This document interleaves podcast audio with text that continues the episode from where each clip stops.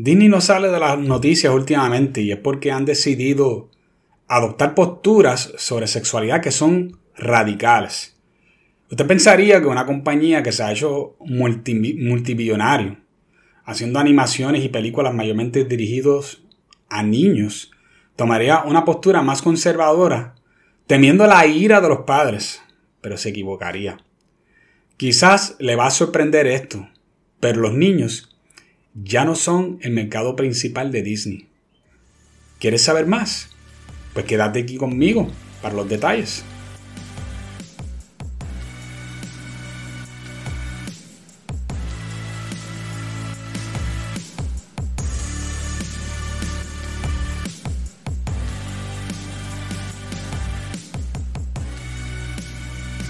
Te habla Christopher Molina y esto es Revolución Racional Podcast.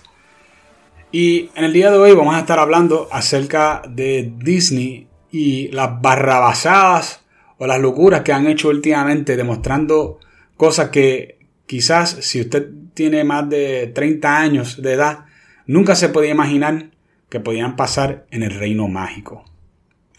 En una encuesta hecha el año pasado por la firma Barna, le preguntaron a 600 millennials nacidos entre 1986 y 2002 y generación Z, que son los jóvenes entre las edades 18 y 24 años, o hasta 24 años, sobre si se identificaban como heterosexuales o se identificaban como LGBT.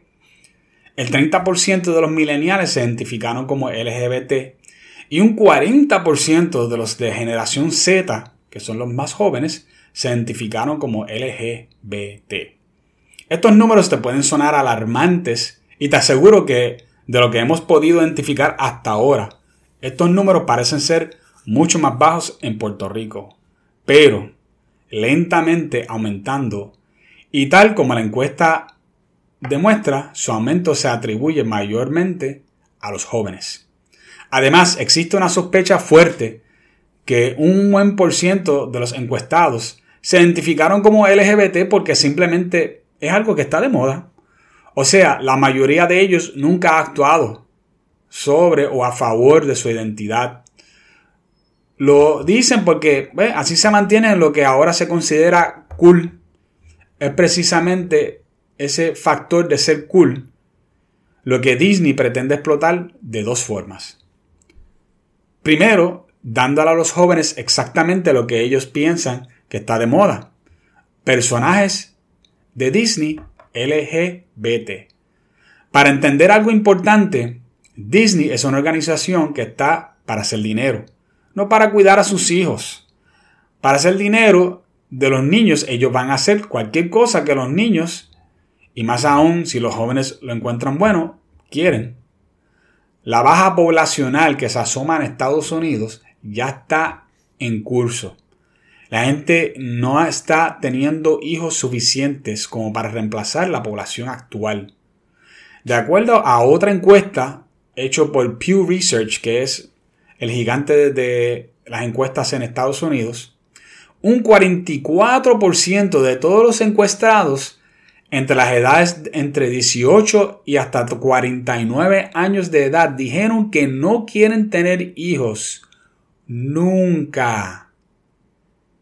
44% de la población diciendo que no quieren tener hijos. Y aunque no, no tenemos las otras estadísticas de, lo que, de los demás entre esas edades, por lo menos históricamente de lo que estamos hablando actualmente, cada vez la gente lo que quiere es tener un máximo de uno a dos hijos. Si vamos a poner esto en perspectiva, Aun si ese 44% tuviera uno o dos hijos como quiera, no se podría reemplazar la población actual. Imagínate ahora que ese 44% tampoco no quiere tener hijos y en los que quedan, y los que pueden, de los que quedan, porque obviamente dentro de, de esa estadística hay personas que son o estériles o ya pasaron la edad donde pueden quizás tener hijos o ya se eh, Cuando digo estériles, también eso incluye a gente que a propósito se hicieron estériles, se pasaron por algún tipo de operación, tampoco pueden tener hijos y nos quedamos con un pequeño, un, por ciento mucho más pequeño de la población que quizás tenga uno a dos hijos. Estas estadísticas son muy conocidas por los ejecutivos de Disney y saben que la cantidad de niños nuevos para consumir sus productos bajará drásticamente. Si le añades a esto que las encuestas en Europa, el segundo mercado más grande para Disney, son casi idénticas, empiezas a entender por qué Disney ya no está tan interesado en el mercado de niños como antes. Ninguna corporación puede sobrevivir que un mercado que se, eh, se vaya encogiendo a, quizás como un 50% o más. Por lo tanto, Disney ha decidido asegurar su futuro a través de seguir creciendo junto con los jóvenes actuales. De esta forma puede seguir mercadeando sus productos a un grupo que cada vez tiene más poder adquisitivo y puede seguir mercadeando a los niños a la misma vez. O sea, los pocos niños que sí van a salir de esa situación, ¿verdad? Donde van a, eh, van a, producirse, pues ellos a, ellos, a través de los mismos padres, van a poder mercadearle. Si no crees en lo que estoy diciendo, solo piensa en la forma en que Disney se convirtió en una corporación gigantesca. Fue con la generación que se apodó los baby boomers. Esta generación es la generación que vino antes de lo que se conoce como generación X, Después vino lo que se conoce como la generación eh, de, los mileniales. Y la última que ahora es generación Z. Los hijos de los militares que llegaron de la Segunda Guerra Mundial, ¿verdad? Esos fueron los papás de los baby boomers. Y ellos llegaron y tuvieron la mayor cantidad de hijos en la historia de Estados Unidos. Disney creció de ser un parque de diversiones en California, donde iban quizás mayormente californianos, a ser una de las compañías de multimedios y parques de diversiones más grandes del mundo. Todo con los ingresos de los baby boomers y las próximas generaciones. Ahora piensa en las últimas adquisiciones de Disney, que fueron Marvel y Star Wars. Ninguno de los dos son para niños pequeños. Son más apropiados para adolescentes y adultos. Recientemente, el medio digital conocido como Disney Plus le pidió a todos sus usuarios que aceptaron o rechazaran material más adulto en la plataforma porque iban a comenzar una nueva serie que se llama Moon Knight. La serie contiene escenas de desnudez. Así que si tienes alguna duda de que Disney se está moviendo hacia contenido más adulto, ahí lo tienes. Si nada de lo que estoy diciendo te convence aún que Disney está más interesado en los jóvenes que en los niños, espera porque tengo todavía más información para darte.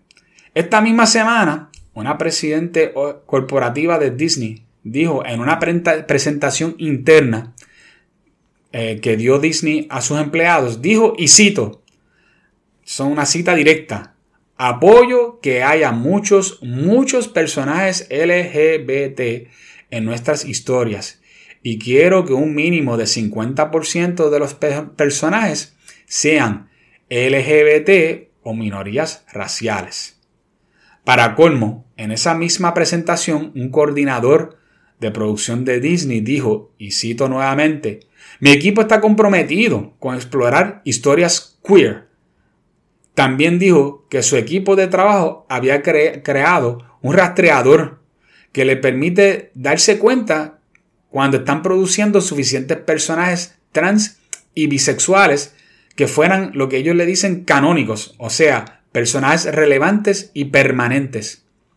Para ponerle la cherry a todo este asunto, ¿verdad? Para terminar, en la misma presentación, otra productora ejecutiva dijo, y otra vez cito, mi equipo ha implementado una agenda gay que no es secreta y está regularmente añadiendo material queer a la programación de los niños.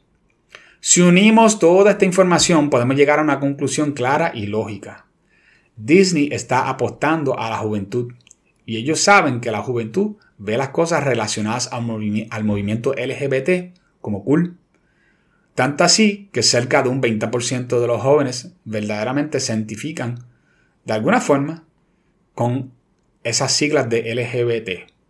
Por lo tanto, toda la programación de Disney va a girar en torno a los gustos de esos jóvenes. Lo que Disney no tomó en cuenta es que los conservadores se iban a molestar mucho con esta movida, ya que hace unos pocos años atrás los conservadores estaban callados y en retirada, pues claro, al estar callados y en, retirado, en retirada, ellos pensaron, ah, pues Nosotros podemos hacer eso y ¿qué van a hacer esta gente? Ellos no van a hacer nada. Además, ellos tenían a, los conservadores asustados por, por gritarle homofóbico. Y recientemente la palabra fascista, que lo usan absolutamente como todo, es como fabuloso, que lo, se lo puedes poner, lo puedes usar para limpiar cualquier cosa, pues así es eh, la palabra fascista. Fascista lo puedes usar para prácticamente cualquier cosa. Pero ha habido un despertar dentro del movimiento conservador. Y está tomado a la izquierda de sorpresa. Por ejemplo, este pasado jueves, el Daily Wire, un medio de noticias digital conservador, acaba de hacer una conferencia de prensa donde anunciaron que van a invertir 100 millones de dólares en, los próximos, en el próximo año y lanzar una plataforma digital, perdóname, ya está lanzado. La misma tendrá material diseñado para niños, el cual estará listo para el 2023. Esto es alentador porque Daily Wire ha lanzado varias películas ya bajo su marca y las mismas han sido vistas como de alta calidad, no son películas religiosas, por ejemplo, y no es que eso tenga algo de malo, pero tú y yo sabemos que algunas de las películas religiosas que salen son un poquito eh, muy, muy directas ¿no? en su mensaje. Y esto hace que mucha gente no le gusta ver películas religiosas. Eh, además, estas películas también no vienen con un mensaje eh, explícitamente conservador. Algunas de ellas sencillamente son películas divertidas para ver que no necesariamente traen un mensaje, que es algo que entendemos que mucha gente le interesa, que quieren ver una, eh, sentarse en su sala, ver una película y no sentirse que le están tratando de, meter una ideología eh, a la mala. Están, y al hacer esto ahora están atrayendo a actores talentosos y conocidos a sus producciones. Y parece que están preparados para hacer una verdadera alternativa a Hollywood y Disney. Claro, esto no va a pasar de la noche a la mañana. Además, es importante que hagamos nuestros propios esfuerzos para asegurar que nuestro dinero no sea parte de lo que mantiene con vida los proyectos LGBTQ de Disney. No voy a pedir un boicot para los productos de Disney, porque eso no soy yo. Pero tarde o temprano nos vamos a tener que dar cuenta que con cada película de Marvel y Star Wars que nosotros vemos, cada visita a los parques de Disney, le estamos dando más poder a esta gente malévola sobre nuestros hijos y nietos. Si seguimos consumiendo sus productos, estamos dándole permiso a que sigan implementando su agenda gay, como ellos muy felizmente y francamente acabaron de decir. Yo no sé tú, pero cuando veo que 30-40% de la juventud se identifica como LGBT, me indica bien claro lo que me toca hacer y me demuestra en qué tiempo yo estoy viviendo. Si usted piensa al igual que yo, no se queje si no está dispuesta a hacer algo. Toma la decisión de combatir la maldad y no le dé dinero a personas y corporaciones que te odian y sobre todo odian tus valores. Piénsalo bien Piénsalo bien. Y otra vez, no es un llamado a un boicot. Pero sí tenemos que empezar a tomar medidas. Son nuestros hijos los que están de por medio. En cuanto a este tema, gente, esto es lo que tengo para esta semana. Y ya mismito nos vamos a ver en la próxima semana. Venimos con lo más nuevo. Algo bien interesante que sé que hay muchas dudas, muchas preguntas, lo vamos a estar trabajando, que es el nuevo proyecto acerca del aborto. Lo vamos a disecar, lo vamos a hablar y lo vamos, vamos a traer todo lo que hace falta que ustedes entiendan para que sigan hacia adelante en la lucha cultural. Nos veremos pronto.